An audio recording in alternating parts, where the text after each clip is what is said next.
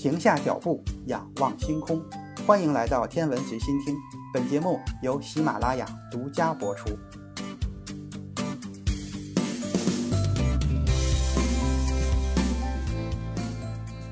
欢迎收听原创严选。上一期节目提到了波尔索莫菲规则取得了成功，但是随着无法解释的实验结果越来越多，现有的这些量子理论逐渐开始不那么好用了。尽管运用这些规则，人们对最简单的氢原子的光谱还是能够解释清楚，但是对于第二简单的氦原子就解释不清楚了。当被置于磁场中时，其他的某些特殊的原子，比如像钠和稀土元素的原子，就会呈现出更加难以理解的光谱。这种通过把量子规则硬塞进经典力学框架中而创建的量子理论，显然无法解释这种现象。现在我们已经知道，这种反常的光谱其实就是塞曼效应。波尔其实并不愿意接受爱因斯坦的光量子理论。1924年初，波尔与荷兰的物理学家亨德里克·克拉默和美国的物理学家约翰·斯莱特合作，提出了一个理论，放弃了单个原子事件中的动量守恒和能量守恒原则，并提出守恒其实是统计的平均结果。爱因斯坦知道了这个理论之后，非常生气。在一九二五年初到一九二五年中进行的一些实验，逐渐推翻了波尔、克拉默、克莱斯特的 BKS 理论。BKS 就是他们三个人名字中字母的缩写。这个理论的提出说明了一个问题：物理学界急于找到一种新的理论，情况已经越来越明显。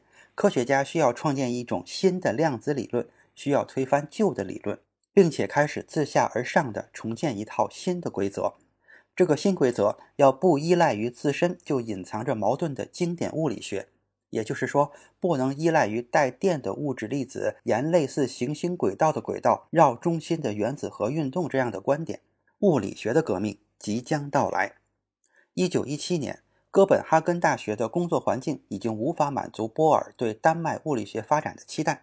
在波尔的努力下，最终建立了一所新的理论物理研究所。研究所在一九二零年建成，一九二一年揭牌。波尔直接参与了新的研究所的筹建计划。新研究所的落成，吸引了一大批怀揣远大志向的年轻物理学家纷至沓来，叩响了波尔理论物理研究所新古典风格的大门。与这位大师一道研究原子理论。一九二四年复活节期间。一位年轻的德国物理学家也来到了丹麦，他就是沃纳·海森堡。其实，海森堡第一次遇到波尔是在1922年的六月，哥廷根以波尔的名义举办的科学盛宴上。当时他刚二十岁，在慕尼黑大学攻读博士学位，导师就是索莫菲。波尔的第三场演讲临近结束的时候，海森堡鲁莽地对波尔的演讲提出了批评意见。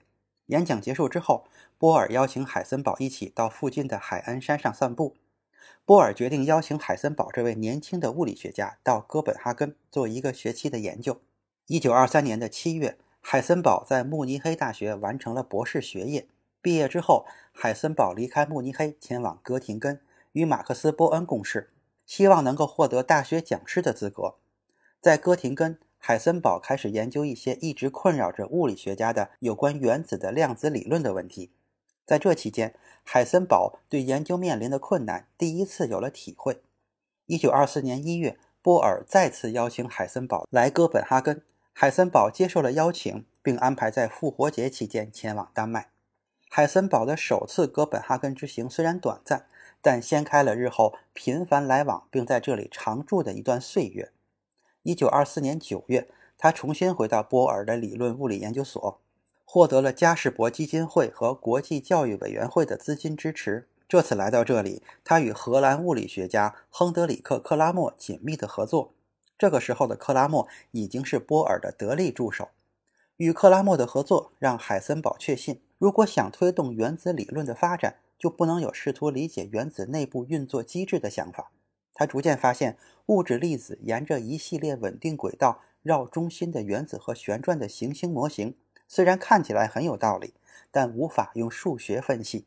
作为一种经典力学的模型，行星模型在加入一些相当任意的量子原则之后，最终还是得失败。内容太多，休息一下。主播已经开通了洗米团的功能，加入洗米团就能畅听所有的单集付费声音，同时还能超前听音频，还有专享的圈子动态。还等什么？赶紧加入吧！推广期价格优惠哟。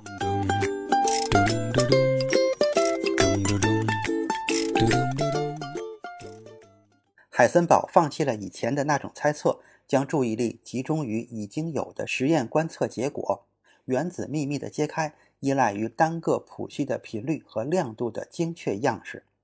海森堡此刻认识到，新的原子量子理论应该只研究这类可观测到的数据，而不是那些无法观测的、符合随随便便的量子原则的力学轨道。一九二五年四月，海森堡再次回到哥廷根。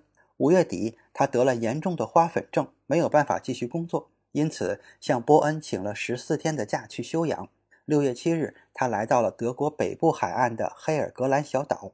这一段没有受到任何干扰的时间，海森堡的研究取得了飞速的发展。最终，他发现计算量子跃迁产生的光谱线的强度，就是把所有可能的中间跃迁的振幅乘起来相加。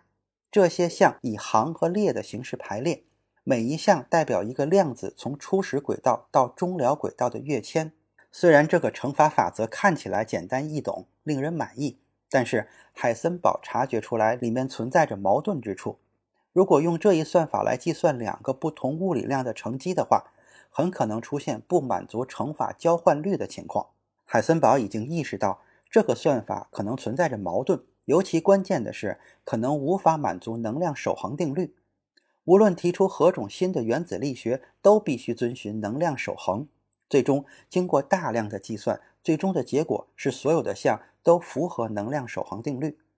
海森堡迫不及待地把计算结果写下来，给波恩寄了一份手稿副本。波恩对海森堡的论文大加赞赏，但对于他的论文中用的乘法法则，则却迷惑不解，而且看起来特别眼熟。一九二五年的七月十日，波恩终于想起来了。他曾经学过这个乘法法则，就是矩阵的乘法法则。矩阵是纵横排列的数字组合，呈现正方形或者是长方形。